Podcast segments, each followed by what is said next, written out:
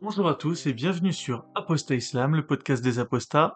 C'est Momo. Si vous nous écoutez sur YouTube, la chaîne se nomme Témoignages ex-musulmans. Aujourd'hui, nous accueillons Mehdi Hazar, qui est l'écrivain du roman Ramadan, dans lequel il va relater son enfance euh, imaginaire entre guillemets, en tout cas l'enfance d'un jeune franco-maghrébin et son évolution euh, autour du thème euh, du ramadan au travers des années.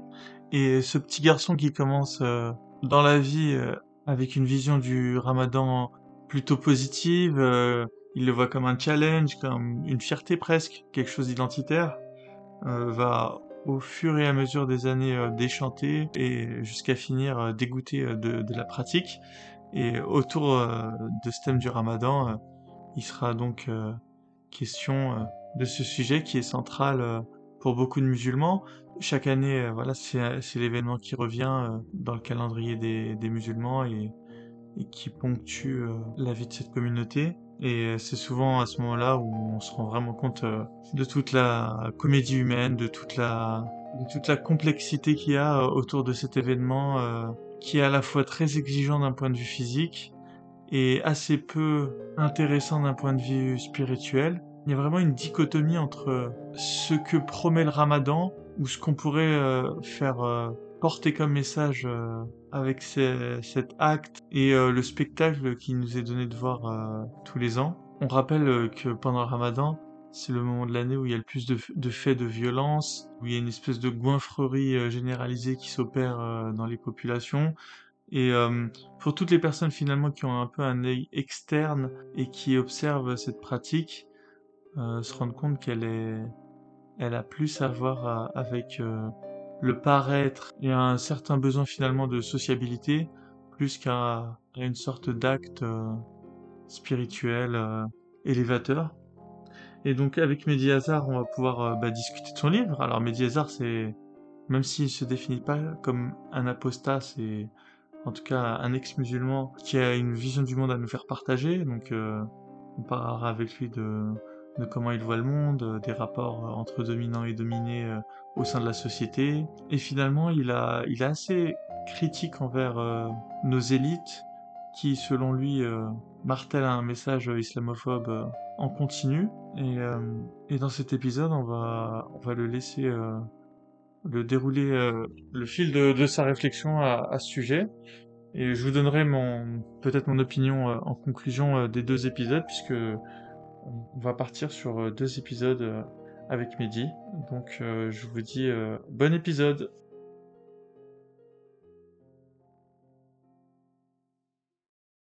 Bonjour et bienvenue sur Apostat Islam, le podcast des apostats. Et aujourd'hui nous accueillons Mehdi Hazar. Mehdi, est-ce que tu peux commencer par te présenter aux auditeurs? Bonjour à toutes et à tous, euh, je suis Mehdi Hazar et euh, je suis l'auteur d'un roman euh, qui s'intitule Ramadan que j'ai écrit, enfin qui a été publié en 2019. donc je suis venu en parler bah, merci euh, Mehdi de m'accorder euh, la primeur de l'interview. Comme tu l'as expliqué, le, livre est paru euh, il y a trois ans. Euh, est-ce que tu veux le résumer d'abord pour commencer ou? Ouais, je peux en dire quelques mots. Tu pourras compléter, puis on pourra y revenir tout au long de l'émission. donc Ramadan, en fait, donc je l'ai écrit en, en 2019. Enfin, il a été publié en 2019, mais je l'avais écrit bien avant, et puis j'avais eu des difficultés à trouver il y avait une grande maison d'édition euh, parisienne en fait euh, qui dans un premier temps était emballée euh, par l'idée, mais comme en fait le, sujet est sensible, bah, finalement ils n'ont pas retenu le, texte. Et puis il y a eu d'autres maisons d'édition parisiennes qui étaient tentées, mais en fait comme le sujet est sensible, donc elles ne l'ont pas retenu non Et puis moi j'avais un ami qui a une petite maison d'édition qui euh, édite surtout des ouvrages de géopolitique et euh, qui, euh, un peu pour me soutenir, un peu dans une démarche militante, m'a proposé de l'éditer. Et en fait, ce qui est assez particulier, c'est que quand j'ai reçu les premiers exemplaires lors des épreuves pour les corrections, à ce moment-là, en fait, j'ai vu mon, mon vrai nom sur la maquette du livre et j'ai pris peur parce que à, ce moment-là, je vivais porte de Paris dans un quartier populaire. Bah, je me suis senti en danger. C'est à ce moment-là en fait que j'ai réfléchi et je demandais en fait à l'éditeur de prendre un pseudonyme. En fait, pour dans l'édition, c'est quand même assez courant. Bah, pas très exceptionnel en fait. Euh, par contre, ce qui est quand même plus euh, euh, révélateur en fait d'une inquiétude, c'est que l'éditeur lui-même en fait a décidé en fait de se protéger parce que c'est une petite maison d'édition et il a pris le nom d'une collection à la place de sa du nom de sa maison d'édition et voilà donc ça ça a eu des incidences sur sur la promotion du livre. Euh, bah, du coup, en fait, le diffuseur, celui en fait qui va voir les librairies en fait et euh, qui le présente au, bah, au libraire, euh, bah, il, a, il a décidé d'arrêter de, de, de travailler, de promouvoir ce, ce, ce, livre. Et puis moi, en fait, euh, de toute façon, comme j'avais pris un pseudonyme, je ne voulais pas qu'on voit ma tête, qu'on m'identifie, en fait. Donc euh, j'ai hmm. fait un peu de radio, je suis passé sur RFI, et puis euh, il y a eu un ou deux articles. donc j'étais OK pour, pour, la presse, j'étais OK pour la radio, mais tout ce qui était image, en fait, pour moi, c'était trop dangereux. Tu parles simplement de Ramadan dans ton livre. Est-ce qu'on peut le résumer d'ailleurs, le livre? Alors en fait, euh, oui, donc Ramadan pour le résumer, en fait, euh, c'est euh, le portrait d'une de la diaspora maghrébine en France pendant les mandats de Mitterrand et de Chirac. Donc c'est deux fois deux mandats, donc ça fait à peu près 25 ans, et c'est avant le 11 septembre. C'était quand même une période où l'islam se pratiquait de façon assez confidentielle. C'était dans l'espace familial. Il n'occupait pas ni l'espace médiatique, ni l'espace public. C'est important pour moi de, de, dire que ça se passe avant le 11 septembre parce que la géopolitique a un impact et euh, la politique a un impact sur euh, nos vies quotidiennes. S'il y a autant de jeunes filles voilées aujourd'hui euh, parmi la diaspora musulmane en, Europe, c'est c'est la conséquence de, de, politique. C'est pas juste en fait une démarche voilà, de, provocation. Pour revenir à, pour le, sur, pour le résumer, c'est euh, c'est le, le, parcours d'un jeune homme, euh, d'un enfant, en fait, qui, euh, année après année, en fait, découvre le ramadan. D'abord, il est enthousiaste à l'idée de, de, le pratiquer, donc il veut plaire à ses parents, il, il voit ça comme un, défi. Et puis, plus le temps passe, et plus il s'interroge, et plus, en fait, il rejette ce, rite. Et voilà, donc après, euh, aux lecteurs de se faire une propre, leur propre idée en fait sur, euh, sur le parcours de, ce jeune homme, mais c'est surtout en fait voilà un questionnement sur la spiritualité, sur l'éducation, sur les parents, sur cette obligation et la transmission de cette culture. En tout cas, moi j'ai lu ton livre et euh, j'ai adoré. Je trouve que le personnage principal du roman, tu lui as donné vraiment une, identité par rapport à sa, à sa manière de s'exprimer et qu'on retrouve tout au long du livre. Donc il y a un vrai phrasé. Euh. Et puis ouais, moi aussi au, départ, euh, je vois ce petit gamin euh, tout enthousiaste à l'idée de faire le Ramadan et petit à petit s'interroger sur ce qu'il en sur voilà sur sur sur sa pratique au fur et à mesure où il grandit jusqu'à voilà totalement la rejeter. Et j'ai vraiment aimé le parce qu'en fait, euh, on se retrouve tous, euh, enfin moi en tout cas, je me suis retrouvé dedans, mais je pense qu'il y a beaucoup de gens comme moi qui, qui se retrouveront. Dans... C'est vrai qu'on était, quand on était enfant, on était enthousiaste à l'idée de faire le ramadan. Et euh, moi, à la fin, c'était vraiment un calvaire. Quoi. Les dernières années avant l'apostasie, j'en pouvais plus. Quoi. Donc, euh, tu as, bien touché une corde sensible. C'est vraiment quelque chose, je pense que, en tout cas, tous les gens de la, chaîne se, se retrouvent dans, dans, ton, dans ton livre. Et pourquoi alors le ramadan en particulier et, pas autre chose? Bah, parce qu'en fait, euh, c'est vraiment euh, le rite et l'événement euh, finalement le plus à la fois traumatisant pour moi. C'est celui en fait où il y a vraiment la comédie humaine qui se joue à ce moment-là, en fait, hein, chez, chez les c'est-à-dire qu'en fait, il y a ceux en fait qui vous qui affichent euh, un espèce de, de, plaisir de façade à le pratiquer, on ne sait jamais vraiment si c'est sincère, euh, si c'est pour plaire à la communauté, euh, si. Euh, en fait, moi, ça m'a toujours interrogé. Je me suis dit, mais attends, ils vont quand même pas me faire croire qu'ils aiment ça. Refuser de boire de l'eau, en fait, été comme hiver. Et puis, il ne s'agit pas de, jeûner un ou deux jours. Tu vois ce que je veux dire? C'est vraiment c'est 30 jours d'affilée, quoi. on a j'avais l'impression d'être avec des malades. Hein. Tu vois, c'est pire que Colanta. C'est c'est quoi ce truc? Après, c'est peut-être pour tout ce qu'il y a autour, quoi. Et il y a aussi peut-être l'aspect euh, challenge. On fait ça pour Dieu. Non, mais pas aussi. Hein. Non, mais tout ça est euh, absurde. Non, mais c'est grotesque de, se priver d'eau, parfois 16 euh, heures d'affilée, en plein mois de juillet, avec des journées de canicule. Pourquoi faire, en fait? Tu vois en quoi ça nous rapproche de, du sacré, de, de la nature, de son proche s'il était question en fait d'avoir euh, une, alimentation frugale, de vivre euh, chichement euh, avec une certaine ascèse, ça, pourrait prendre sens. Mais là, en fait, c'est une espèce de rouleau compresseur qui vient t'écraser année après année pour te rappeler en fait que tu es totalement soumis. C'est pour écraser le peu d'individualité qui, t'habite vois. Et jamais tu pourras en sortir parce qu'en fait, c'est tout au long de ton existence. Ça commence euh, dès la puberté et puis euh, ça se répète comme ça année après année. Alors quand j'ai voulu, euh, quand j'ai commencé à l'écrire, je, cherchais en fait si il y avait déjà eu des des romans sur sur le Ramadan. Et en fait, il y avait un humoriste égyptien qui avait écrit un petit truc euh, mais pas, pas très subversif, c'était plutôt un peu une petite caricature. Euh, euh, on voyait quand même qu'il voulait pas trop heurter les sensibilités. Et puis il y avait eu un travail de mémoire en sociologie, et puis c'est tout.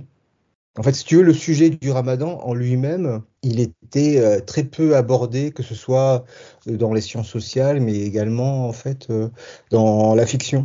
Donc moi, je le voyais vraiment comme euh, moi, ça m'avait toujours rebuté. Hein, cette, euh, les premières années, en fait, tu vois, je faisais l'effort de le faire, euh, une espèce de pour plaire aux pour plaire aux parents, en fait. Hein. Et puis après, en fait, je, ne comprenais pas le. Comment à quel âge le Ramadan? Au collège. quel âge Non, non, en fait, non, non, en fait, non. exactement, je crois que les premières journées ou demi-journées, c'était à l'école primaire. Non, et puis tout le baratin qu'on nous raconte sur le l'intérêt de le faire, le Qu'est-ce qu'on te disait par rapport au ramadan Alors, pourquoi est-ce que tu le faisais? Moi, en fait, il faut, recontextualiser. Moi, j'ai grandi dans une famille. Euh, mes parents sont analphabètes. Et ça n'a rien d'exceptionnel dans le sens, en fait, euh, sous Hassan II, je crois que c'était 60%, 70% des Marocains qui étaient analphabètes. C'était délibéré de la part du régime de maintenir euh, la, population dans la paysannerie et dans euh, euh, l'inculture bah, pour mieux les contrôler. Tu vois, en fait, parce que si on voyait arriver une classe moyenne, elle aurait des revendications et la dictature, en fait, bah, aurait été obligée de faire des concessions. Donc c'est beaucoup plus facile de régner auprès d'ignorants donc mes parents étaient analphabètes et j'ai grandi dans cet environnement-là en fait. Euh, donc euh, on est arrivé en France, euh, on a fait tous quasiment des études. Moi mes parents ils m'ont transmis, enfin ils ont fait ce qu'ils ont pu avec ce qu'ils avaient. Tu vois, j'ai pas d'amertume ou de colère d'après eux. Au contraire, moi je trouve qu'ils sont plutôt très bien débrouillés par rapport à leurs moyens, par rapport à un contexte qui était souvent hostile, moins hostile qu'aujourd'hui, mais quand même hostile. Comme il ne savait pas lire, il n'y avait pas d'exégèse du Coran. L'autre chose qui fait un peu qui est un peu singulière, c'est que euh, nous ne sommes pas arabes. Moi, je ne me considère pas comme arabe. À la maison, on parlait berbère. Mon père, ma mère, grands-parents parlaient chleuh. Donc, euh, c'est un dialecte, c'est un, berbère, c'est un amazil. À la maison, on parlait jamais euh, arabe.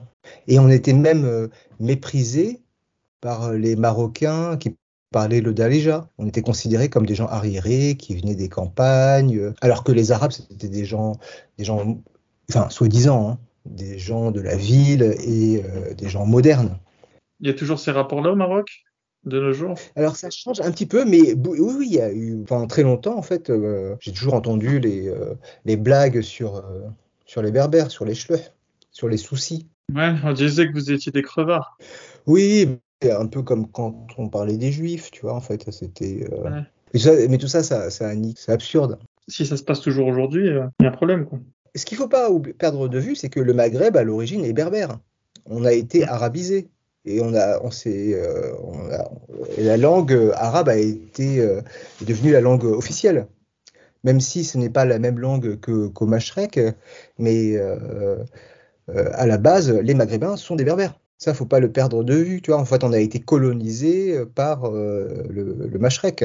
Ça. Ils t'ont transmis quelle vision du monde du monde. Ouais. Bah, que toutes ces analyses, est-ce que eux les, les partagent ou... Oui, alors moi, mes parents, en fait, je pense qu'ils étaient très attachés à leur euh, culture berbère. En même temps, ma mère était quand même euh, pieuse et attachée au Coran. Mon père, moins, même si il a toujours fait ses prières, il a toujours jeûné son ramadan, euh, il est allé avec ma mère deux fois à la Mecque. Si tu veux, ils ont fait le job, ils ont coché les cases, euh, et en même temps, en fait, euh, ils n'ont jamais eu, euh, honte de leur, de, leur, de leur culture berbère. Parfois, il y avait de la méfiance, tu vois, en fait, avec, envers les Arabes. Mais parce que d'abord, ils étaient rejetés par les Arabes. C'était les Arabes qui étaient, en fait, en, en position de dominant et eux qui étaient moqués. Donc, je pense que cette petite réponse que j'ai en moi par rapport à l'islam, elle vient aussi un peu de là, en fait. Peut-être que ça m'arrange de penser ça. Place de la République, il y a mhm. souvent des manifestations avec euh, des drapeaux kabyles, euh, kabyles, berbères. Euh. et clairement, en fait, quand je m'approche et que je discute avec eux, ils sont assez affranchis hein, de l'islam, les kabyles, les berbères. et il y a, peut-être que je ne sais pas si c'est formalisé, mais il y a quand même une, un détachement de la religion. Les kabyles, les berbères que j'ai rencontrés, en fait, ils sont quand même assez euh, détachés de la religion. Bah, je pense que s'ils ont côtoyé les Arabes euh, porteurs de la religion divine et, qui ont constaté euh, chez leurs voisins arabes aucune qualité dont eux auraient pu manquer, forcément ça n'a pas dû les conforter pour adhérer à l'islam. Non, mais en fait, tu sais, par rapport en fait à la question berbère et arabe, dans mon expérience, en fait, c'est pas tant euh, l'islam au cœur euh, de la différence. Hein. C'est plus une histoire en fait de, classe sociale et de de, singer le bourgeois. Parce qu'en fait, quand d'ailleurs les Arabes que je, enfin, les Berbères qui étaient arabisés, que je voyais en fait mhm. au, Maroc, euh, et de ceux que j'ai vus, moi je n'y vis pas au Maroc. Je suis très souvent allé mais j'en ai pas, euh, j'en ai que une expérience euh, de balnéaire, touristique, euh, voilà, et familiale. J'ai différence entre les Maghrébins, enfin entre les Berbères et les Arabes, enfin les Maghrébins arabophones, c'était pas l'islam qui les différenciait. D'ailleurs, souvent, ce que je remarquais, c'est que les, c'était un peu fou, les, les Berbères étaient plus berbérophones étaient plus euh, sages dans leur euh, conduite, alors que les Arabes finalement se présentaient plus comme des gens euh, modernes et libres. C'était les gens de la ville, tu vois, qui consommaient, qui allaient à la plage, qui allaient au restaurant, dans les, dans les boîtes de nuit. C'est la scission classique entre citadins et campagnards. Est-ce qu'il y a une différence avec ce qui se passe chez nous? On pourrait dire les Arabes sont les Parisiens et, les Berbères sont les provinciaux? Ou il y a quand même une différence? Non, mais là, ça serait un peu compliqué en fait de résumer, tu vois, en fait, en quelques lignes, euh, parce qu'en fait, les Berbères au Maroc, ils sont partout. En fait, mhm. il y a cinq euh, dialectes euh, importants. ils sont aussi bien dans le Rif que dans le Sud, que dans le Sahara, que que même vers. le Rif, le Sud, le Sahara, tout ça, c'est la province. On n'est pas. Non, mais il y a des grandes villes. Tanger, c'est une grande ville. mais Tanger, c'est pas une ville berbère. toute la partie Rif, c'est euh, le Rif et Tanger, c'est c'est pas c'est pas côte à côte. Euh, le Rif, c'est euh, c'est peut-être à 200 km de Tanger. Oui, mais en fait, le Rif, c'est quand même c'est très vaste et Tanger, c'est une ville qui accueille beaucoup de Rifins. Tu vois, c'est pas. D'accord, c'est ce que tu veux dire. Ouais. C'est comme dans le sud. En fait, Agadir, c'est une ville qui est historiquement qui est balnéaire en fait, qui, qui accueille des mmh. millions de touristes je vais pas chaque année, mais si, si, si. Euh, c'est même une, des destinations principales au Maroc. Elle est habitée beaucoup par des Berbères, en fait. Euh, enfin, de, de, réputation. Après tout ça et à chiffrer, à documenter. C'est pour ça qu'Agadir, c'est la ville, la première ville des apostats au Maroc ah, Je sais pas. Toutes les villes elles peuvent avoir aussi des réputations euh, sulfureuses parce que euh, Agadir, on pourrait dire, pendant longtemps en fait, c'était euh, les, les, la ville qui accueillait les Allemands, enfin les Pays-Bas, enfin et donc il y avait un tourisme sexuel important. Mais c'est aussi vrai en fait de Marrakech, qui est devenu mm. aussi le, le, spot de, de, la nuit. Mais pendant longtemps, on disait aussi la même chose de, de Casablanca, et puis aussi, on l'a dit beaucoup de Tanger. Tanger avec les intellectuels qui se rendaient là-bas pour se taper des petits mecs. Est-ce qu'on peut reprendre sur euh, ton enfance? Mais du coup, euh, l'islam euh, de tes parents, quel type d'islam ils t'imposaient? Est-ce que tu étais par exemple forcé de faire la prière Non. Est-ce que tu étais obligé de faire le ramadan d'ailleurs? Alors en fait, le ramadan, il fallait le faire. Le ramadan, il fallait le faire. C'était important pour eux, à partir d'un certain âge, qu'on le fasse. Il y avait mhm. quelques... Et puis mes parents ne faisaient pas le, le petit voilà, ils nous préparaient pas le petit déjeuner euh, ni le déjeuner euh, pendant euh, le mois du Ramadan. À partir de, je sais pas moi, de 11 ans ou quelque chose comme ça, en fait, on était tenu de le faire. Bon, si on était malade, si on était malade, on le faisait pas, tu vois. Bon, en fait, il fallait, il fallait le faire. C'était fortement recommandé. Oui, c'est ça. C'était, il n'y avait pas, il y avait pas 30, il y avait pas de négociation là-dessus. En revanche, la prière, ça, ils nous l'imposaient pas, ils nous encourageaient à le faire mais c'était euh, on n'était pas fliqué là-dessus quoi. Après euh, voilà, on est circoncis. Ils nous ne demandaient pas de lire le Coran parce que eux-mêmes en fait euh, ils ne savaient pas lire donc. Il priait ton père? Si, Ouais, mon père priait ouais. ouais, ouais. Parfois un peu à reculons. C'est souvent ma mère qui lui rappelait que c'était l'heure, que l'heure était passée, voilà. Mais il priait. Puis ils sont allés à la Mecque deux fois. Des musulmans lambda. Et puis, Elle était voilée ta mère même... Comment? Elle était voilée ta mère? Si ma mère était voilée? Ouais. Oui, oui, elle, a toujours porté un voile euh, à l'extérieur. parfois, à la maison, elle ne le portait pas. Pour ce qui est du voile, c'est vrai que là, en fait, la question du voile, elle a été complètement, euh, en fait, euh, je veux dire, bousillée par toutes ces polémiques racistes auxquelles on assiste en France. Tu vois, c'est tout ça, tout ça, ce sont des faux débats. Autant moi, je peux te dire en fait que je me considère absolument pas comme musulman, que je rejette cette religion, et c'est pour ça qu'il faut faire vraiment très attention. C'est pas parce que en fait euh, on rejette nous la religion qu'il faut épouser les thèses racistes de la droite et de l'extrême droite en France. C'est quand même, faut, faut quand même être très vigilant là-dessus. Tu vois. Souvent j'entends d'islamo euh, gauchisme. Ça c'est une absurdité, c'est un concept qui qui est élaboré par euh, la droite et l'extrême droite. Non, mais si on voulait être cohérent, on dirait islamo-droitisme. Je veux dire, le conservatisme, c'est euh, à la fois l'islam et c'est la droite. Le progrès euh, social, c'est la gauche. Ça n'a pas de sens de parler d'islamo-gauchisme. C'est un retournement de situation. C'est la droite qui a à voir avec l'islam. La discipline, la rigidité. Dans le sens où c'était. Oui, l'islam est une religion très conservatrice. Oui, conservatrice, euh, qui euh, ça rigole pas, il faut se soumettre, tout le monde est aligné, et, c'est la gauche qui conteste. Le progrès social, la sécurité sociale, le droit de vote euh, des femmes, le, mariage pour tous, le refus de, la guerre, tout ça, c'est la gauche. Tu veux dire que les valeurs islamiques sont des valeurs qui sont dites de droite? Bah, disons que là encore, il ne faut, faut, pas être trop catégorique, mais je reviens juste sur le concept de islamo-gauchisme. Tu vois Mais islamo-gauchisme, euh, j'ai pas l'impression que c'est pour ça. Est-ce que tu pourrais définir islamo-gauchisme? Parce que pour moi, moi, je définis pas islamo-gauchisme comme toi ensuite tu présentes. Euh. Alors, en France, il faut pas, faut, il faut pas perdre le, le constat qu'il y a des dominants et des dominés. Si on voit pas ça, en fait, on peut pas euh, échanger. Les, les, dominés, pour toi, qui sont-ils? Mm. Parce que c'est aussi important que que j'ai aussi ton point de vue? Ouais. Les dominés en France, qui, sont-ils? Euh, Déjà, est-ce qu'on parle uniquement de citoyens français ou on parle de, de tous les, toutes les euh, personnes qui, vivent, les gens, qui sont en France, les gens qui vivent. Donc un Rome pour toi, il est français? Bah, ça dépend en fait s'il a été naturalisé ou pas. Et encore, encore les, les Roms, c'est vraiment une population à part. Mais là, pour si on parle des, des musulmans, tu vois, euh, pour moi, ils sont dans la catégorie des gens dominés. À chaque fois que la gauche a voulu en fait euh, dire stop à l'islamophobie, voilà, on l'a voulu la discréditer, et pour la discréditer, on a créé des concepts comme l'islamo-gauchisme, en disant voilà, en fait, euh, ils marchent main dans la main.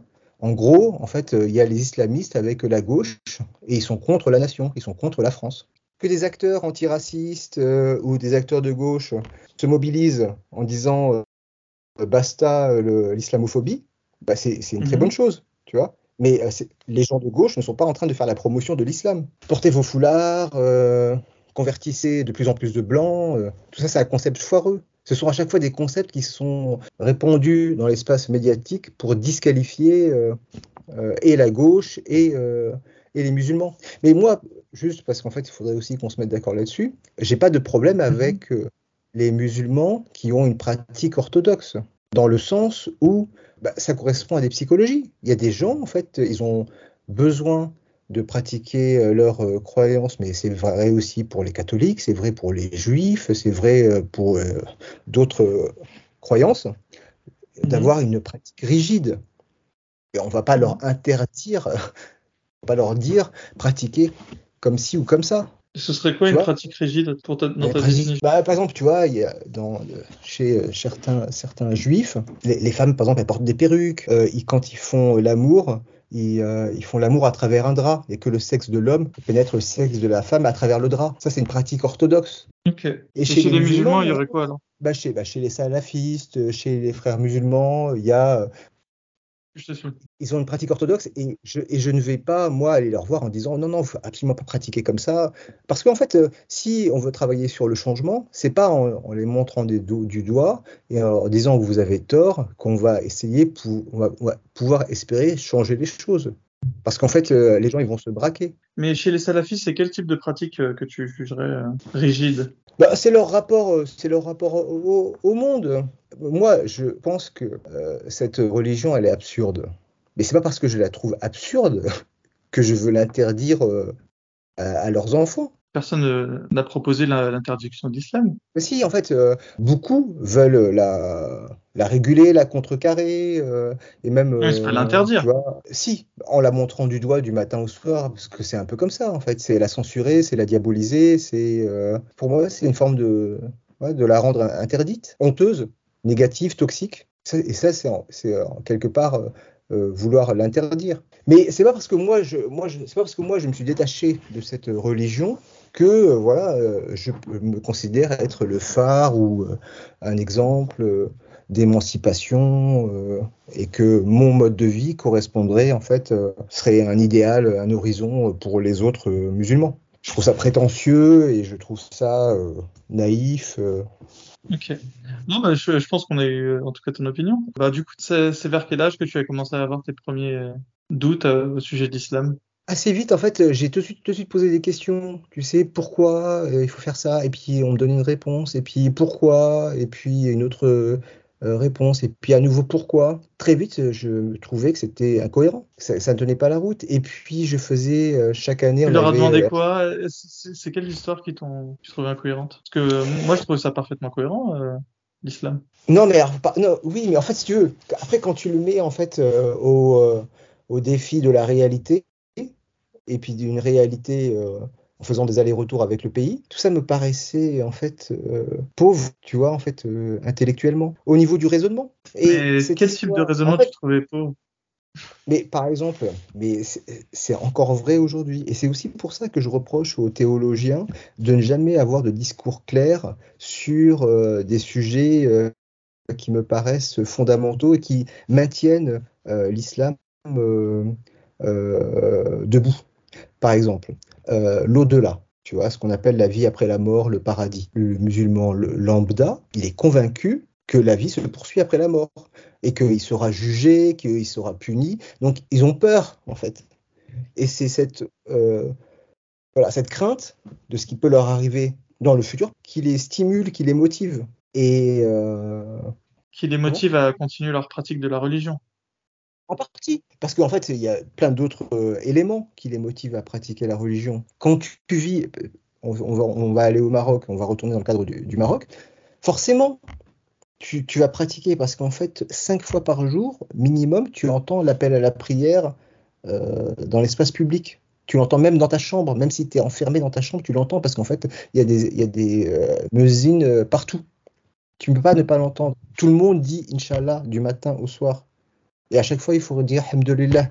Quand tu veux euh, commencer à manger, quand tu rentres dans une pièce, donc tu es conditionné pour euh, le, le, croire. Donc en fait, si tu veux, c'est. Puis toutes ces prières, elles sont hypnotiques. Tu répètes en boucle les mêmes sornettes, enfin, parce que. Et, euh, mais ce sont des prières, tu rentres en hypnose. Et quand tu as mmh. déjà fait 1000 prières, et en fait 1000 ça va vite parce qu'en fait 5 prières par jour, tu vois, en une année tu as déjà fait 1500, 3, x 5 ça fait 15. Tu vois un peu le, le conditionnement? Mais nous on aurait quel conditionnement en Europe qui ressemblerait à celui-là? Nous ça serait la consommation. La consommation, le capitalisme, la consommation de films américains, ça doit bien remplacer des prières, non? Là, en fait, dans les, euh, dans les addictions, euh, en fait, on est quand même. Euh, enfin, c'est pas juste l'Occident, hein, c'est pas juste la France. Quel type de conditionnement on a qui, qui pourrait ressembler à celui des, des pays musulmans? Puisque je, je n'ose pas croire que nous soyons moralement supérieurs à eux et on doit avoir nos, nos conditionnements propres. En France, en France, moi, ce qui me choque, c'est l'individualisme. C'est terrible. Moi, j'ai mes amis, euh, ils mettent leurs parents dans des maisons de retraite et ils ne voient absolument pas où est le problème. Hop, c'est bon, on s'en fout, euh, on fait aucun effort, on va pas s'emmerder, puis il a, il a, du fric, euh, c'est bon, on le met dans une maison de retraite. Mais c'est quand même révélateur de, de, la perte du lien avec les gens qui t'ont mis au monde, tu vois. En fait, et c'est pas rien. Donc ça, Est-ce que c'est pas de la faute parfois de l'éducation? Parce que si, si tu éduques euh, tes enfants de manière individualiste, forcément ils reprennent. non, mais ça, non, non, mais en fait, c'est trop, ça c'est trop linéaire. C'est pas les parents en fait, c'est le système qui euh, pousse les parents à élever les enfants comme ça. C'est la civilisation, c'est la post-civilisation moderne euh, occidentale. Comment est-ce que le système me pousse à élever mon enfant? En France, on a soit un système public et en fait, on se rend compte que le système public, en fait, il perd en qualité, donc on, va l'orienter vers les écoles privées en, se disant tiens, on fait bien, tu vois, et en même temps, le système, le système public, en fait, euh, se, dégrade. Parce qu'en fait, c'est le capitalisme qui encourage en fait euh, toutes les initiatives privées et une, moins grande intervention de l'État dans les, euh, que ce soit dans la justice, que ce soit dans la santé, que ce soit dans l'éducation. C'est un peu toute la question là de la casse sociale de ces 20 euh, dernières années. Donc en fait, souvent les parents ils pensent qu'ils font, euh, ils agissent individuellement, mais en fait c'est le système qui est derrière. Ça, par exemple, je vais prendre le cas des apostats. Ce mouvement émerge dans l'espace médiatique. C'est aussi en fait, tu vois, tu peux pas le, séparer euh, du euh, choc de civilisation, tu peux pas le séparer non plus en fait des, euh, de la montée de l'extrême droite, tu peux pas le, séparer des printemps arabes. Donc les choses ont un lien. Tu vois, les événements ont un lien. C'est pas juste l'initiative de quelques personnes, tu vois, qui sont subversifs et qui ont une démarche individuelle. C'est contextuel. Et ce serait quoi le lien des apostats, du coup, euh, le plus évident? Avec quel événement tu le rattaches? Avec quel euh, C'est pas la rencontre de, de l'islam et de, de l'Occident Et on en, on en sera un espèce de produit? Non, sans, sans faire, je pense pas que vous avez un projet euh, commercial, heureusement d'ailleurs. sans, sans, faire dans, dans, le produit. Non, non. C'est parce que vous êtes les enfants, je pense. après, des apostats, il y en a aussi dans les pays musulmans. Hein. Après, je pense que toi et moi, on est assez différents dans où euh, toi tu es un déçu euh, de l'islam? Parce que tu l'as beaucoup pratiqué, que tu euh, tu t'es beaucoup impliqué et qu'il y a une petite un peu une amertume. Mm-hmm. Alors que moi, j'ai pris de la distance très vite. Tu vois, donc mon application, elle était toujours hypocrite, fausse, c'était de la comédie. Donc j'ai eu aucune difficulté à m'en éloigner, loin de là. Tu vois, au contraire, c'était vraiment basta, je me casse quoi. Donc j'ai pas eu, j'étais voilà, dans l'attente. Il y a quelques années, je voulais pas juste euh, rester sur le constat, l'islam c'est de la merde, je m'en fous, euh, après, moi, après le déluge. Je, Donc j'ai quand même voulu en fait euh, mieux comprendre la chose religieuse.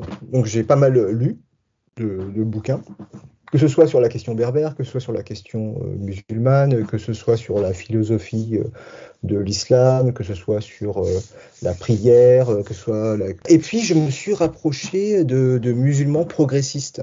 Et il y a un courant de l'islam historique qui s'appelle les mutazilites. il y a un, un groupe à Paris qui s'appelle les néo-mutazilites et donc j'ai participé à l'essor de cette association-là. Donc moi je les ai fréquentés, si tu veux, avec beaucoup d'interrogations et euh, beaucoup d'envie de, mieux comprendre la chose euh, religieuse, la chose musulmane, sous l'angle sous de la religion, pas sous l'angle des sciences sociales. Hein. Et euh, donc ce sont des personnes très sympathiques par ailleurs. Et, parmi ces personnes-là, il y a eu trois jeunes femmes qui étaient les premières femmes imams en France. Et elles ont créé des mosquées, en fait, mmh. tous. Et euh, si tu veux, donc je les ai fréquentés, je les ai observés. Et moi, je me demandais toujours quelles étaient euh, les motivations euh, des, des, unes et des autres. Je trouvais qu'elles occupaient beaucoup, quand même pas mal. que, parce qu'en fait, les deux autres, elles sont converties. c'est Françaises qui sont converties à l'islam. Plutôt un télo, tu vois, donc elles sont euh, très informées euh, historiquement, euh, spirituellement, avec un projet aussi progressiste. Donc, en apparence, je me dis que elles sont, je, les trouve honnêtes, bien intentionnées. Mais parfois, je, me demande sur leur, leur motivation profonde. Est-ce qu'il y a de l'orientalisme? Est-ce qu'il n'y a pas un peu d'opportunisme? Quel est le féminisme aussi? Comment? Comment? Peut-être euh, faire avancer euh, ouais, l'agenda féministe, même euh, de manière sans s'en rendre compte, je veux dire. Oui, peut-être, ouais. Parce que l'islam, c'est quand même très, masculiniste, très masculiniste. Donc, si tu. Oui, mais c'est le, principe, c'est le principe des, sociétés patriarcales sous-développées. C'est un peu la, la revanche, quoi. La revanche, elle vient d'Europe. Si, si, le pays n'évolue pas socio-économiquement, euh, le sort de la femme, il sera toujours, il restera toujours le même, tu vois. Hein.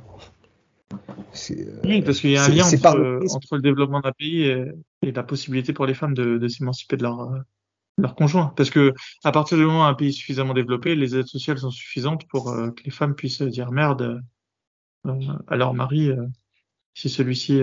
oui, ça, c'est qu'il faut d'abord qu'il se développe socio-économiquement, le pays. Ouais.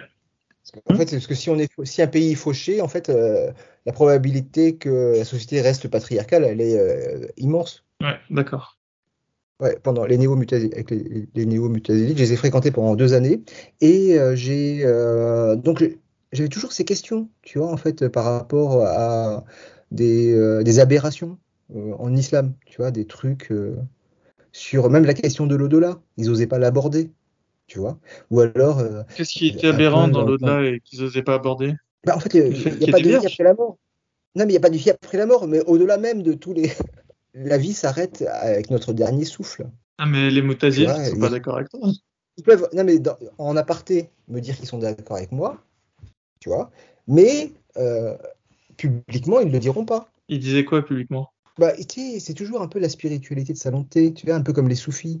C'est toujours des pirouettes, euh, tu vois des écrans de fumée, euh, des. Euh, Mais tu disais quoi, par exemple? Tu sais, genre, il levait les yeux au ciel. Et puis, euh, alors que moi, je reste. Enfin, moi, je pense que ce que nous avons de, plus sacré, c'est notre vie profane. Tout se joue là. En fait, il n'y a rien d'autre. Il n'y a, pas, a pas de vie après la mort. Bah oui, mais il est là tout le drame. Les ah. moutazilites, eux, ils pensent qu'il y a quelque chose après la mort. Bah, en fait, c'est aussi pour ça, moi, que je m'interroge sur leur motivation comment des gens aussi informés peuvent euh, rester silencieux devant autant d'aberrations Parce qu'en fait, c'est des gens qui ont des thèses. Ça leur permet d'être invités sur les plateaux, ça leur permet d'écrire un mmh. livre, ça leur permet en fait d'avoir une espèce d'autorité parmi euh, dans la communauté et euh, de un peu de rentrer dans l'histoire. Ça leur, ça leur crée une identité. Ça leur donne comme ça, pas de célébrité, mais un peu. Tu vois? A des acteurs, tu vois, un peu publics. Il y a quelque chose un peu. Euh, je pense qu'il y a quelque chose comme ça qui leur. Mais c'est quoi leur agenda personnel alors, à part euh, le fait de vouloir être célèbre? C'est quelles idées qui, qui veulent. Euh, enfin, quand célèbre, il faut remettre dans leur texte. Hein. On n'est pas dans le show business. Hein. Non, mais ils tentent, ils tentent de faire infuser quel, quel genre d'idées à ton avis? Après, ce ne sont pas des idées toxiques hein, dans l'absolu, tu vois, parce qu'ils sont vraiment dans. Bah, c'est quoi alors? De partage, de d'amour de soi, de la nature, euh, de son prochain. Euh. C'est pour ça qu'en fait, euh, c'est pas non plus, on n'est pas de, ils sont pas, ils sont pas là à vouloir déclarer la guerre. Hein. Mais c'est un peu nunuche, si tu veux.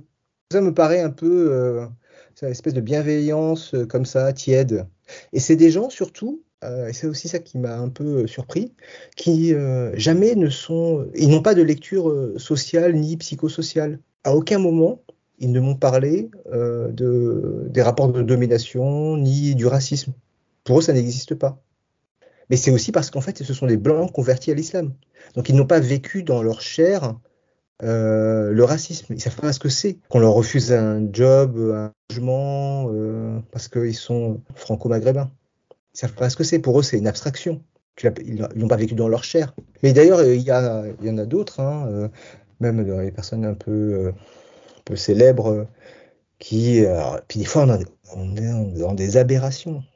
Il y, a, il y a un type, il est sociologue, mais euh, avant, il était frère musulman. Et je me disais, mais comment est-ce qu'on peut être frère musulman et être sociologue? Et je me dis, mais comment est-ce qu'on peut être. Euh, pour être sociologue, il faut quand même avoir un esprit critique. Ok, mais qu'est-ce qui te fait dire qu'il est plus frère musulman? C'est pas, pas ah, juste parce qu'il te l'a dit.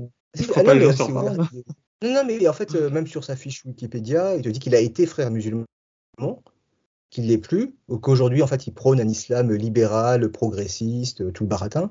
Et c'est pas le seul. Hein. Il y a une émission, tu sais, euh, sur euh, France Culture qui s'appelle Question d'islam, qui est animée par euh, Khaled Bencher.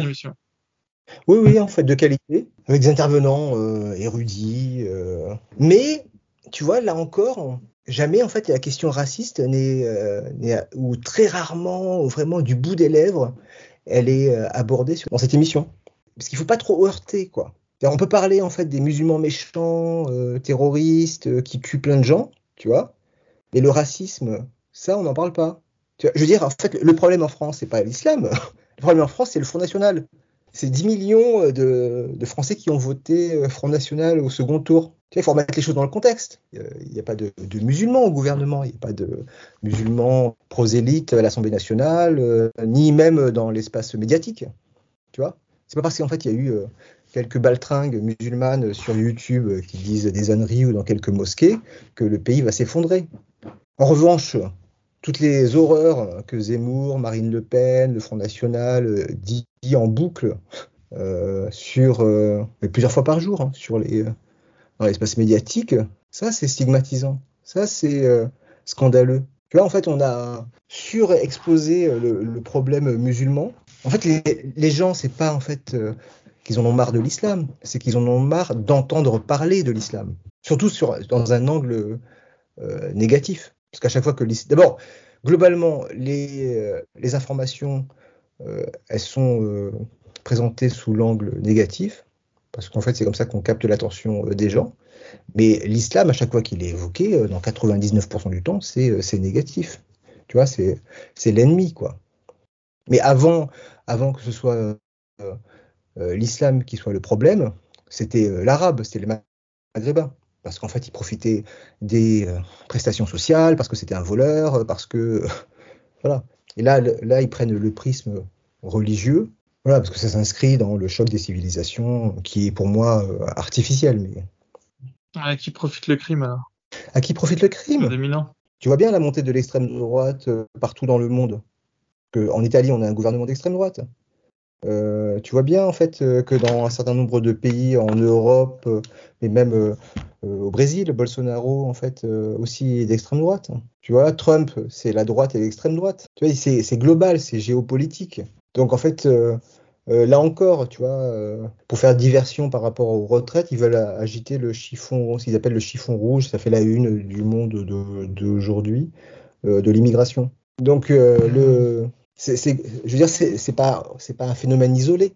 Pour bien comprendre la chose, il faut vraiment l'étudier sous l'angle psychosocial euh, et euh, les, sciences sociales. Euh, là, on parle de mon livre, mais parce que c'est parce que c'est un roman et je pense que ça fait aussi du, bien de lire de, des romans et de la littérature. Mais les, les ouvrages de sociologie, pour comprendre, par exemple, sur la question du voile, il y a un livre qui est génial, qui est d'un auteur, c'est un sociologue qui s'appelle euh, Saïd Bouamama, qui a écrit, à sa date, hein, L'affaire du voile islamique ou la production d'un racisme respectable. Déjà, le titre est assez éloquent et implacable. Donc, il a écrit euh, beaucoup sur euh, les rapports de domination. Mais tu as aussi les ouvrages du sociologue Marman Mohamed. Ils sont, deux à porter le même nom. Le sociologue et le militant qui a écrit sur les communautarismes, sur comment les élites françaises ont créé le problème musulman. Euh, vraiment, je t'invite à, les, consulter parce que ça, c'est éclairant et édifiant sur euh, comment en fait nous sommes, euh, voilà, stigmatisés. Mais ça, c'est une réalité, en fait, et pour moi, ça me paraît... je ne vais pas parler de ma vie privée là, mais moi j'ai des proches qui ont des diplômes mais, vraiment exigeants et en fait qui ne trouvaient pas de, de, de, travail. Et ce ne sont pas des voyous, tu vois. Ce sont des gens tout à fait respectables. Vous avez quoi comme diplôme? Bah, des, écoles d'ingénieurs, euh, des euh, diplômes de, juristes. Euh. Mais quand bien même on n'aurait pas de diplôme, tu vois, quand bien même on n'aurait qu'un BTS, quand bien même on n'aurait qu'un CAP ou qu'un BEP, tu vois. On peut très bien être considéré, considéré avec dignité, même avec un poste de caissière. Tu vois, l'histoire de la méritocratie, c'est encore, c'est encore une façon encore de, mépriser en fait bah, les dominer. Quelqu'un qui euh, travaille comme ouvrier, bah, il a le droit d'être traité avec dignité. Pas besoin d'écraser les autres pour gagner le respect de. J'ai un copain, ah, c'est drôle parce que j'ai un copain, euh, donc on, va l'appeler Jamel, parce que je pas. Il est vraiment dans la compétition, il a fait Sciences Po, donc il n'est pas pratiquant, mais toujours un peu secret, mystérieux. Et à 40 ans, euh, donc en fait, je lui ai dit, mais en fait, t'es es déjà allé en Algérie? En fait, il n'y est jamais allé. Il n'est jamais allé en Algérie. Et tout ça, ça me paraissait un peu bizarre, quoi. Tu vois, je me dis, mais euh, comment ça se fait, tu vois? Et il a une espèce de, haine, ce qu'on appelle la haine de soi. Il a une haine de sa culture algérienne. Il a honte. Il a adopté tous les, euh, bah, toutes les insultes qu'il a pu entendre sur les Arabes bah, forcément, ça a été répété des milliers de fois. C'est comme l'appel à la prière pour devenir musulman. Voilà. Bah, toute la propagande euh, islamophobe répétée en boucle pendant des décennies, tu finis par ne pas aimer ce que tu es. Et euh, lui, c'est toujours un peu bizarre parce que des fois, quand on va au restaurant ou quand on va à des événements, systématiquement, il me dit T'as vu, on est, les seuls arabes. Mais il le dit vraiment un peu avec fierté et avec euh, mépris pour les autres arabes. Et moi, ça me met toujours mal à l'aise. Et je me dis, mais d'abord, on n'est pas les seuls musulmans, parce que les seuls, les maghrébins. Parce que si tu regardes bien, il y en a euh, un peu plus. Et puis finalement, bah, voilà, ça, si, on nous, comptabilise, eh ben, on est 5%, bah, ou 10%, bah, comme autant de, de maghrébins à l'échelle du pays. Et ce que je veux dire par là, c'est que voilà, il a vraiment adopté cette, haine de soi. Et moi, je trouve ça, je trouve ça, je trouve ça dommage. Et, de, et en fait, euh, bah, il est passé à côté de quelque chose. Et, mais je comprends pourquoi il en arrive là. Voilà. Et lui, il veut surtout pas faire parler de lui. Il veut être vraiment effacé. Il veut être euh, juste réussir dans ses concours administratifs, dans, ses, euh, dans sa progression dans ses jobs. Voilà. Mais il veut pas qu'on le même quand on l'observe dans la rue, tu vois, c'est la chemise, le pull. Du coup, tu n'as jamais annoncé euh, ton apostasie euh, à tes parents alors? Ou ta non pratique euh? Mes parents, mes frères, ma soeur ne savent pas que j'ai écrit le Ramadan. Quoi Ils en seraient fiers. Tu as été publié. C'est une fierté, non D'écrire. D'avoir un fils écrivain quand est soi-même illettré. Non, non, mais il y, a un auteur, je ne sais plus lequel, qui disait qu'avoir un écrivain dans la but des emmerdes, tu vois. Je pense que c'est encore, c'est aussi vrai avec, avec moi. Bah parce qu'en fait, euh, je pense que s'il disait Ramadan, euh, euh, il. Mais alors mes frères et ma sœur, bah, ils savent pertinemment que je pratique pas. Mais si tu veux, il y a des choses, on n'a pas besoin de les hurler que les autres comprennent. Tu vois, et, je et en même temps, tu vois, pour les fêtes de l'Aïd, bah, on se retrouve. Tu vois, ben, comme mes copains français, tu vois. Et, et, personne ne pratique, personne ne va à la messe, tu vois. Mais c'est juste euh, des occasions de se, familiales de se retrouver. Non, mais avec le deuxième livre, justement, que j'utiliserai mon vrai nom, euh, du coup, ils, découvriront euh, qu'il y a eu Ramadan et, puis ils découvriront forcément le, second livre. Donc tu as évolué dans ta manière d'envisager ton rapport au monde alors? Bah, Je pense que c'est ce que je souhaite à tout le monde, c'est d'évoluer tout au long de sa vie. Tu vois euh, sur euh, l'islam, j'ai pas beaucoup euh, évolué. Sur le rapport à la spiritualité, bah, je suis peut-être un peu plus nuancé que quand j'avais 18 ans. et tant mieux. Tu penses quoi maintenant de la spiritualité?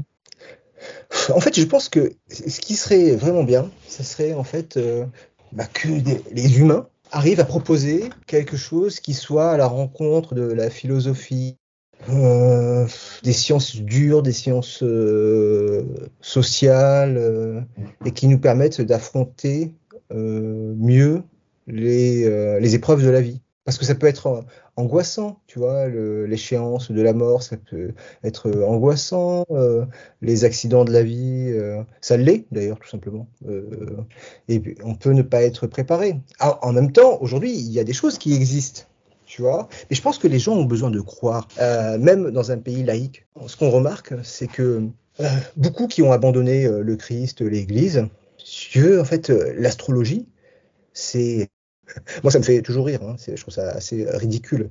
Mais c'est des millions de personnes qui consultent l'astrologie. Donc d'un côté, ils te disent l'Église, c'est de la merde, mais en même temps, ils vont voir des astrologues, c'est une économie de plusieurs milliards d'euros. Donc euh, les gens ont besoin de croire. Euh, le silence, ça, les effraie. Moi, ça me fait beaucoup de, bien, hein, euh, le silence. C'est aussi difficile de rester dans le silence. Mais ça, peut être salvateur, apaisant. Je pense qu'il vaut mieux ne pas mettre de musique que de mettre un fond de musique classique bah non, en fait, alors justement, c'est ça qui est intéressant, c'est que la, le peu de musique que j'écoute, c'est la musique qui se rapproche de la quiétude. donc la musique classique, donc, parce qu'il n'y a pas de parole, euh, mmh c'est le type de musique qui se rapproche le plus du, silence, enfin de la quiétude en tout cas. Donc pour, euh, écrire, rédiger, même travailler, assez souvent, pas toujours, mais assez souvent, j'écoute du piano. Ouais, aussi. Et du coup, j'avais une question sur le ramadan. Est-ce que tu penses que le ramadan, euh, lorsqu'on force un enfant à le faire, euh, ça pourrait s'apparenter à de la maltraitance infantile? Je, crois que en fait, c'est à la fois de la maltraitance pour les enfants, mais pour les adultes, pour les hommes, pour les femmes, euh, pour tout le monde. C'est en fait une pratique qui me paraît C'est de la torture en fait. C'est une torture du corps et de l'esprit. Parce que c'est pas un jour, tu vois. C'est pas sous surveillance médicale. C'est obligatoire 30 jours d'affilée. C'est euh, vraiment, c'est vraiment le rouleau compresseur, tu vois, qui euh, vient te rappeler un jour, euh, jour après l'autre, il faut que tu te soumettes, ton corps, ton esprit, voilà, tu tu t'écrases, c'est tu t'écrases. Mais comme la prière, hein, c'est la prière, c'est, je veux dire, c'est c'est une pratique mais humiliante. C'est humiliant de se prosterner. C'est indigne de notre condition d'homme libre. Tu vois, la dignité, c'est de rester debout. C'est pas de se prosterner. C'est on, se prosterne devant des tyrans. Et c'est aussi pour ça que le monde musulman, c'est un monde de, de, dictature. L'islam, c'est pour ça que je pense que plutôt que de s'en prendre aux, musulmans lambda, qui, fait, qui, ne fait faire, qui ne fait que faire ce qu'on lui demande, ce qu'on attend de lui, enfin, il faut s'en prendre aux tyrans. C'est eux les, le problème, l'origine du mal. C'est à eux que c'est à eux que profite le crime. Puisque tout à l'heure tu me disais tiens à qui profite le crime? Hmm. C'est eux qui se servent de. Bah, tu as lu ce livre, euh, il me semble, euh, gouverné au nom de l'islam de Boalem Sansal. C'est euh, c'est eux qui utilisent l'islam en fait pour bah, pour régner. Parce qu'en fait on soumet les populations. Et c'est donc s'il y a bien quelqu'un à cibler, donc d'un pays à l'autre ça diffère tu vois. Mais souvent, il y a un chef d'État, un tyran, à qui profite l'islam. Au Maroc, c'est la monarchie, tu vois, parce que d'ailleurs, il se présente comme le commandeur des croyants. On est presque en limite du grotesque. Non, mais, euh, mais tu sais qu'on l'accueille, euh, on l'accueille trois mois, trois mois par an, hein, donc euh, il faut, il faut jamais cracher sur ses, sur ses invités. En France, tu parles? Ouais. Quand tu dis on le, le, roi, il a, j'ai appris ça dans un numéro de Marianne. On accueille le roi du Maroc euh, trois mois par an. Il, a, il a sa résidence dans le 77. Non, mais en fait, euh, au-delà, au-delà de son château, parce que ça, c'est, une anecdote. Hein, c'est quand même des, des, enjeux, c'est quand même des enjeux démographiques importants, parce qu'en fait, il y a un million de Marocains qui vivent en France, ou de personnes d'origine marocaine qui vivent en France. Donc, si tu veux, on peut pas. C'est diplomatique. Donc euh, c'est pour ça qu'en fait euh, on le critique pas vraiment quoi. Tu vois, des fois il y a une petite tension, mais c'est quand même. Euh, Comment, qu'est-ce qu'on pourrait dire nous qui sommes détachés de toute. Qu'est-ce qu'on dit pas sur lui? Qu'est-ce qu'on dit pas sur lui? Bah, En fait c'est une dictature. Mais c'est clairement une dictature qui règne comme ça avec le bâton, qui euh, espionne. On, on, critique souvent la Chine avec le, leur système de surveillance numérique, mais le Maroc, il, il, écrase ses adversaires, mais pas seulement le, roi actuel, hein, c'était vrai aussi pas, pour, avec son père, hein, qui écrasait toute adversité. Il y a, tu as entendu parler de la revue Souffle? C'est euh, des intellectuels euh, marocains qui avaient euh, l'espoir d'une révolution culturelle au Maroc. Donc c'était dans les années 60 et 70. Ils avaient le projet voilà, de faire changer les choses avec la culture. Donc enfin, quand on parle de la culture, c'est la culture et l'instruction. Tout se finit au cachot. Dix ans de tôle. Tu vois, ça, c'est, du, pour moi, c'est courageux. C'est-à-dire que tu es prêt à, bah voilà, en fait, à porter tes idées devant, devant le tyran, quoi. Et ah oui, à un moment, j'ai été euh, militant d'une association de, des droits de l'homme, du droit humain, en fait, euh, marocaine, euh, à Paris, section Paris. Et il y avait, en fait, dans, dans cette section-là, des activistes qui étaient, bah, qui ont été obligés de quitter le Maroc, tu vois, après avoir fait de la prison. Des années de prison au Maroc, hein, tu te rends compte? Parce qu'en fait, ils ont contesté la monarchie, le, Marzen, donc c'est ce qui euh, gravite autour du roi. assez admiratif hein, de leur investissement, du temps qu'ils y consacraient. Euh. c'est ça pour moi le frapper au cœur du problème, tu vois. C'est à qui profite euh, le crime, tu vois. À qui profite l'islam? C'est eux. Et ne pas le voir, ça me paraît tellement aberrant. Parce qu'après, l'islam en Europe, tu vois, c'est bon, ok, il y a eu des attentats, bon, ok, il y a des nanas qui portent le foulard, le foulard euh, bon, ok, euh, il y, a des, il y a des imams qui disent des âneries euh, dans des mosquées, et ça fait le bonheur de, BFM. Ce que, ce que je trouve un peu bizarre, c'est que, mais ça, c'est révélateur du mépris du roi par rapport à sa diaspora, parce que autant quand il y avait Hassan II, je me souviens de quelques interviews. Euh, de temps en temps, il venait, il faisait une interview en France, euh, il était interviewé par Anne Claire ou euh, Alain Duhamel.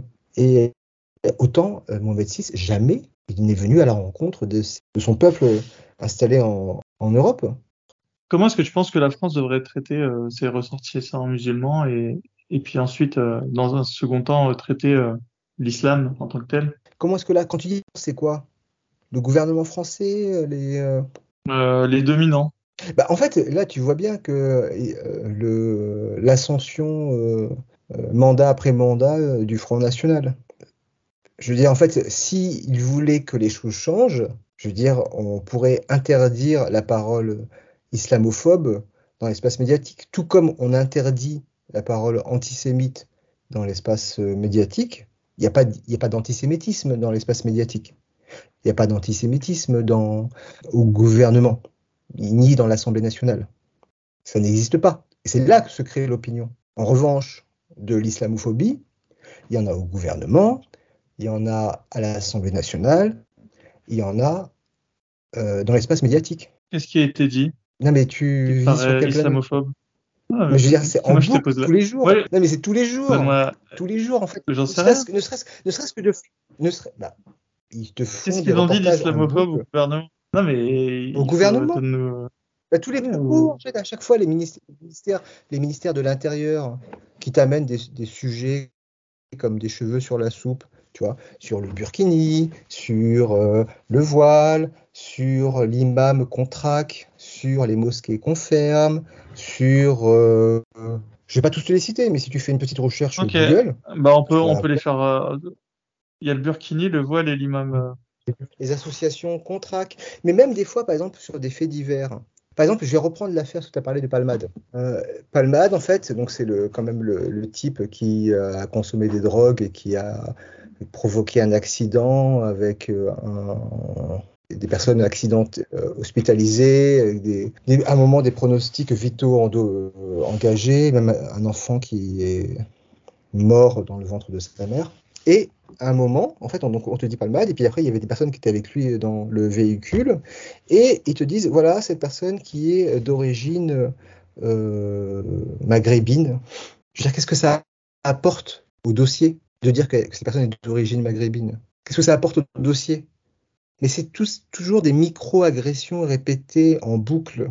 À la, à la Finkenkraut, par exemple, qui n'en loupe jamais une pour te dire que un tel euh, délinquant, un tel, je sais pas quoi, en fait. Mais c'est pas que lui. Mais c'est pour ça que ce serait intéressant euh, que tu lises les euh, ouvrages de Edoui Plenel. Il en avait écrit un sur pour les musulmans. Et puis là, il en a écrit un récemment sur, sur la vigilance, voilà, avec la montée en puissance de, de l'extrême droite. Voilà, donc en fait, quand tu me poses une question en me disant en fait en quoi c'est islamophobe, moi, je suis un peu, je ne sais pas dire je suis surpris, mais. Non, je ne t'ai pas demandé. Je te demande euh, quel type de propos tu trouves islamophobe, de me donner des exemples. Euh, mais du coup, IQSM, euh, est-ce que c'est islamophobe que de parler de sa traque? C'est quand même une personne qui a, qui a proféré des menaces de mort à l'encontre des, apostats. Donc toi, en fait, en fait, selon IQSM, t'es un traître. Je te parle d'une personne qui t'a menacé de mort, IQSM. Mais non, c'est parce qu'en fait, euh, ce, sont des bêtises. Tous les jours, moi, je peux trouver euh, des paroles, euh, des menaces de mort sur tout et rien, sur les réseaux sociaux. Tu vois, vraiment tous les jours. Mais c'est pas grave. Bah, je vais pas dire que c'est pas grave. Je veux dire, en fait, est-ce qu'il faut en fait que monopoliser toutes les caméras pendant des semaines sur ça? Parce qu'en fait, on sait que ce que ce que vont en retenir en fait l'opinion publique. Ils vont retenir ça, bah, ils vont retenir voilà que islam problème. C'est pas, pas plus compliqué que ça. Hein. Merci d'être allé jusqu'au bout de cette première partie de l'épisode.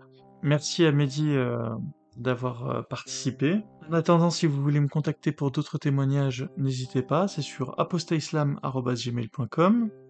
Si vous souhaitez faire partie de l'association Laïcs sans frontières, qui organisera à la fin de l'année l'événement Celebrating Laicity 2023 pour célébrer la, célébrer la laïcité euh, aux côtés de, du monde euh, de la militance euh, antithéocratique. N'hésitez pas à me contacter à ce sujet et c'est avec grand plaisir que je vous compterai parmi les nouveaux membres de l'association. Pour le moment, on se réunit chaque mercredi 21h de manière virtuelle. Et enfin, n'hésitez pas à me laisser un pouce et à vous abonner si vous nous écoutez sur YouTube. Je vous dis à très bientôt. Prenez soin de vous.